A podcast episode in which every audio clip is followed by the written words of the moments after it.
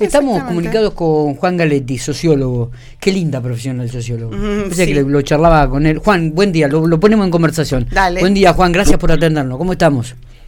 Buen día, Miguel, Alejandra, Mati. Este, Buen día a los oyentes. Decíamos que qué lindo la, la sociología, Hermoso, ¿no? sí. Es Que, que abarca todo esto de los aspectos sociales, el estudio, el análisis. Eh, me imagino que debe ser, y más en estos momentos, en toda la época de la historia, digo, pero en estos momentos con los cambios sociales, Juan, me parece que debe ser atrapante el estudio, ¿no? El análisis que uno puede hacer, Sí, sí. las cantidades de Eh, aristas que hay. Hay cantidad de aristas. Eh, partamos de lo siguiente, te tiene que gustar mucho leer. La sociología te obliga a estar leyendo permanentemente. Porque va cambiando. ¿Cuáles Totalmente. son las fuentes de Porque- consulta, Juan? Bueno, Internet es una fuente fundamental, Hoy circula todo por Internet, y después las librerías. Mm. Y uno va teniendo referentes a los que va siguiendo y va leyendo papers, y en los papers vas a la bibliografía, los libros que vas leyendo, los libros que se repiten, decís, bueno, estos son libros de referencia que tengo que leer. Mira vos, mira vos. Entonces- ¿Cuáles son lo- lo- los libros de referencia dentro del ámbito de la sociología? Bueno, tiene muchas ramas también la sociología, ¿no? Digo, pero ¿cuáles son los libros, los libros de referencia de, de- de esta, de esta área? Tenés, bueno, los clásicos, Durkheim, Weber, Marx, El Capital, La Economía y Sociedad, El Suicidio de Durkheim, que son los clásicos, las grandes corrientes dentro de la sociología. Mm. Y después, a lo largo de todas las décadas, salen algunos libros que se transforman en clásicos. Hablando de cambio social, tenés un libro que se transformó en un clásico en 1998, que es La corrosión del carácter. Ah, Es un libro muy leído en formación docente. Ajá. que es la historia de un padre y un hijo que, que, que- que responden a dos generaciones completamente distintas. Por decirte, el padre todavía usa pañuelo de tela para sonarse la nariz y el hijo utiliza carilinas. Ahí ya tenés un indicador de dos cortes generacionales importantes que dan cuenta de dos maneras completamente distintas de vivir y de mirar el mundo. Eh, vos sabés que te escucho y uno que peina un poquito de canas, este, cómo, y, y que hemos, te diría que hemos visto prácticamente los cambios que se han ido dando. Eh, ahora estamos viendo el cambio de la tecnología, yo creo que ya entramos en la era de la tecnología, ¿no?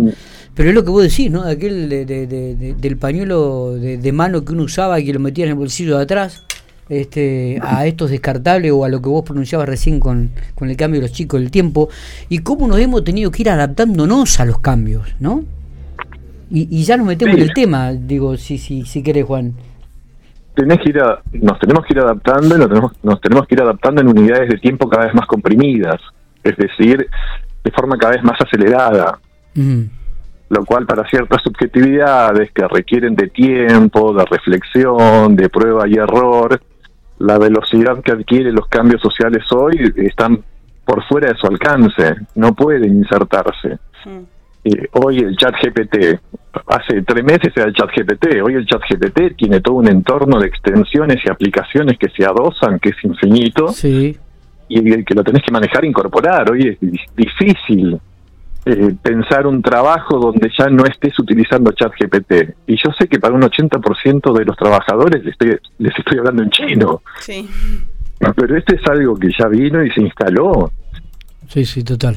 ChatGPT la, la- la- la- te brinda, todo lo que te brinda es infinito y, y ChatGPT porque es el más conocido, pero tenés centenares de Ah, aplicaciones para poder. Sí.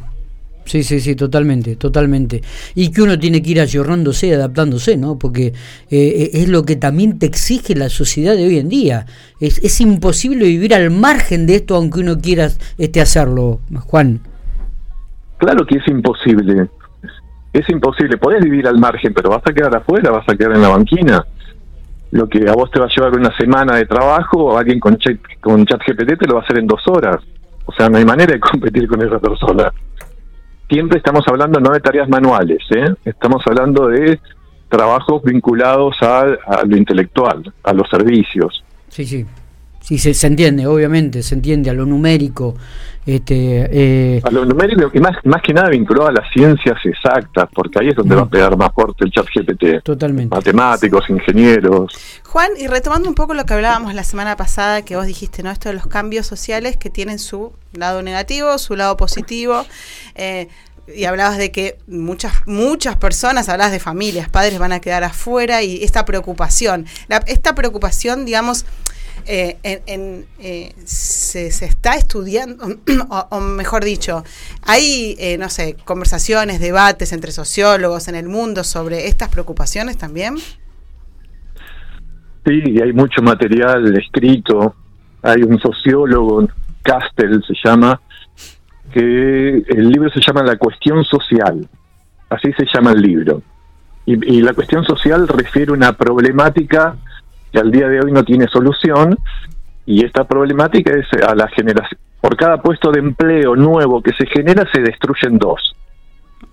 Para, simplificándote la tesis del libro. Y eso genera una problemática muy seria porque a futuro el, problema de los estados es, bueno, ¿cómo gestionamos estos dos que van quedando afuera del mercado laboral? Que son padres y madres, que son jóvenes, que no van a poder insertarse en el mercado de trabajo. Entonces este sociólogo decía, bueno, el siglo XX está acostumbrado a pensar y a ordenar las sociedades alrededor del salario, sociedades salariales, donde el trabajo está asociado al ingreso.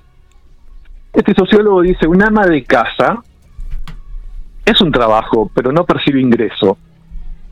Entonces vamos a tener que apuntar a una sociedad donde se reformule la categoría de trabajo y donde el Estado empiece a asegurar ingresos a trabajos que en el siglo pasado no lo eran. Un ejemplo tenés la asignación universal por hijo. La cuestión social lo que propone es que el Estado empiece a asegurar un ingreso mínimo universal. Esto es muy resistido en amplios sectores de la sociedad, porque son los famosos planes sociales. Pero esas son discusiones que se están dando en todo el mundo. ¿Cómo vamos a enfrentar estos dos empleos que se destruyen por cada empleo nuevo que se genera? Y bueno, tenemos que brindar un ingreso que asegure condiciones de subsistencia mínimas a la mayor cantidad de gente. Eso también te deprime la demanda de trabajo.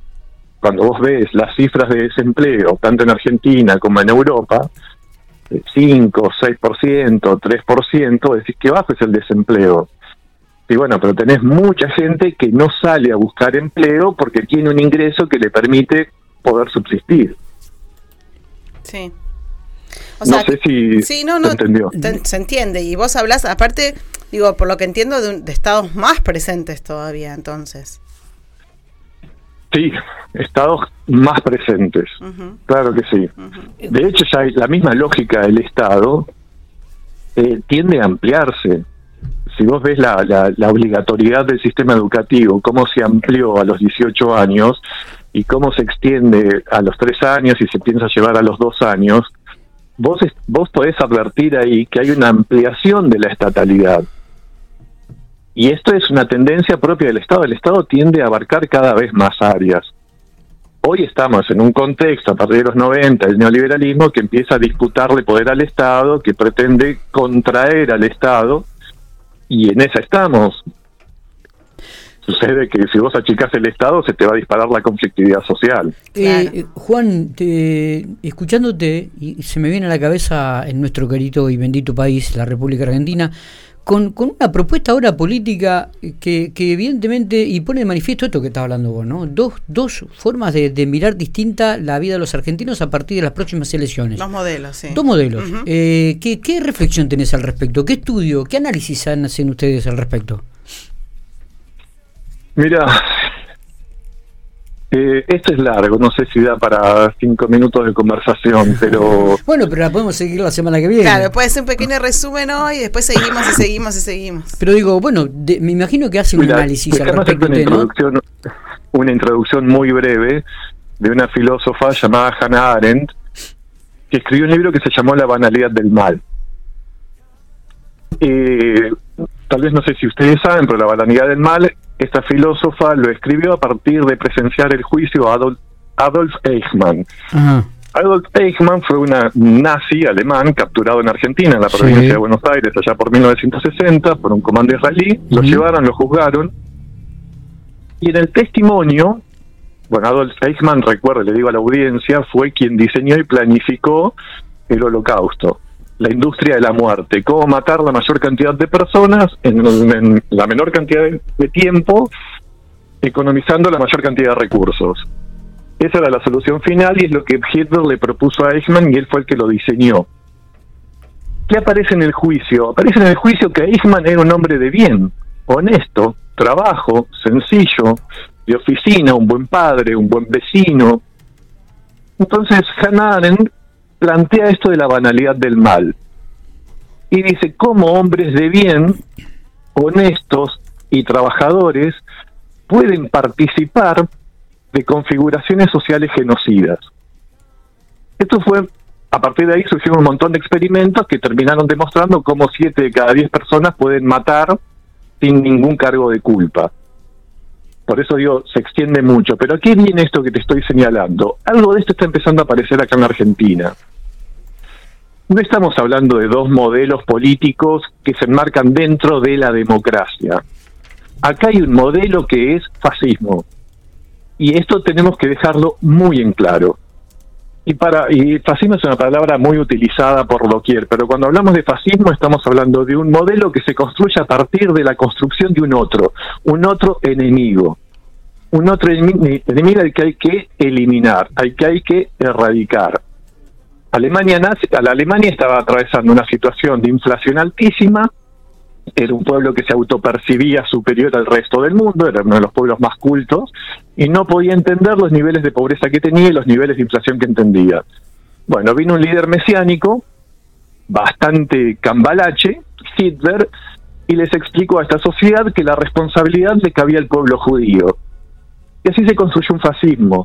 En Argentina está pasando algo muy parecido hay un conjunto de indignados que no se pueden inscribir en ningún modelo político, pero que tienen en común odio, enojo, y encuentran en este personaje alguien que los representa. No comulgan con sus mismas ideas, no comulgan con sus principios, ni siquiera se lo toman en serio muchos de ellos, pero guarda con la banalidad del mal, porque son personas, son votantes honestos, laburantes, trabajadores, pero eso no quita que estemos abriendo la puerta al surgimiento de un fascismo. En todo el mundo están mirando la situación de la Argentina, excepto en Argentina. Todo el mundo está escandalizado con lo que está pasando en la Argentina, pero hay un silencio mediático en nuestro país que es preocupante. Tenemos canales de televisión que están operando y están coqueteando con una figura que va a ser que no que no hay nada bueno, nada bueno puede salir de ahí si esta figura termina siendo presidente. Bueno, eh, es fuerte, ¿no? Escucharlo así también, ¿no? Obviamente.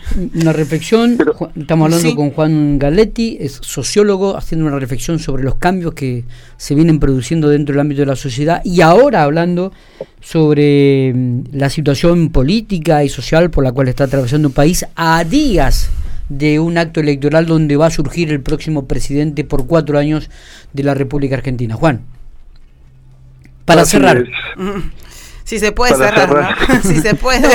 es difícil, eh, porque, porque como él lo dijo, es muy amplio y hay mucho para hablar de esto, eh, lógicamente. Eh, es, lo, que es la idea es justamente tener una continuidad de estos temas, yo sé que por ahí él tiene sus obligaciones, pero cada vez que lo tenemos en, línea y cada vez que lo tenemos acá en los micrófonos de Infopico, nos gusta, lo escuchamos con mucha atención. Es otra reflexión, es otra mirada que uno quizás no, no, no la hace, ¿no? Es otra mirada distinta de una profesión distinta que hasta ahora no la teníamos aquí en Infopico Radio. Y me parece que esto es, es, lo válido también, ¿no? Eh, Juan, te escuchamos, sabemos que el tiempo es tirano, como vos decías, cinco minutos es muy poco. Pero bueno, este, te agradezco mucho estos minutos que has tenido y me gustaría que cerraras con un mensaje y comprometerte de vuelta, si es de tu agrado, a tenerte la semana que viene nuevamente aquí. Sí, por supuesto, Miguel, es, es un placer. Mira, estoy preocupado, estoy muy preocupado por, por lo que se viene y por la falta de seriedad que se está tomando. Esto no es un divertimento. Eh, cuando vayamos a votar. Te, hago, disculpame que te corte, te hago una consulta que se me viene a la cabeza ahora. Este, como sociólogo, ¿cómo analizás un debate presidencial el próximo domingo? ¿Desde qué perspectiva, desde qué mirada? No, y lo, voy a ver, lo voy a presenciar, lo voy a escuchar. Son, son discursos muy cauchados. A mí lo que me va a interesar, supongo que van a estar dirigidos a los indecisos aquellos que todavía no definieron el voto. Quien ya lo tiene definido es muy difícil darlo vuelta. Es verdad. Ese voto es muy difícil, así que va a estar dirigido a los indecisos y voy a voy a, a escuchar ese debate en esa clave, Mm. a ver cómo interpela a los indecisos, Bien, bien. cómo los obliga a tomar una posición. Hay que tomar posición. No podemos ser indiferentes frente a la emergencia de un fascismo. Te lo digo con así de nítido y de claro. Hoy muchos me van a putear en colores, perdón que, que utilice esta palabra, pero dentro de dos o tres años van a entender de qué hablaba si ocurre lo que puede ocurrir. Sí. Juan, te agradezco mucho estos minutitos, ¿eh? Abrazo Gracias. grande. No, por favor. Nos vemos la Hasta semana que viene. Chao. Nos vemos la semana que viene analizando el discurso de los El presi- debate. de- de lo- del Sí. debate. ¿Te parece? Dale, perfecto.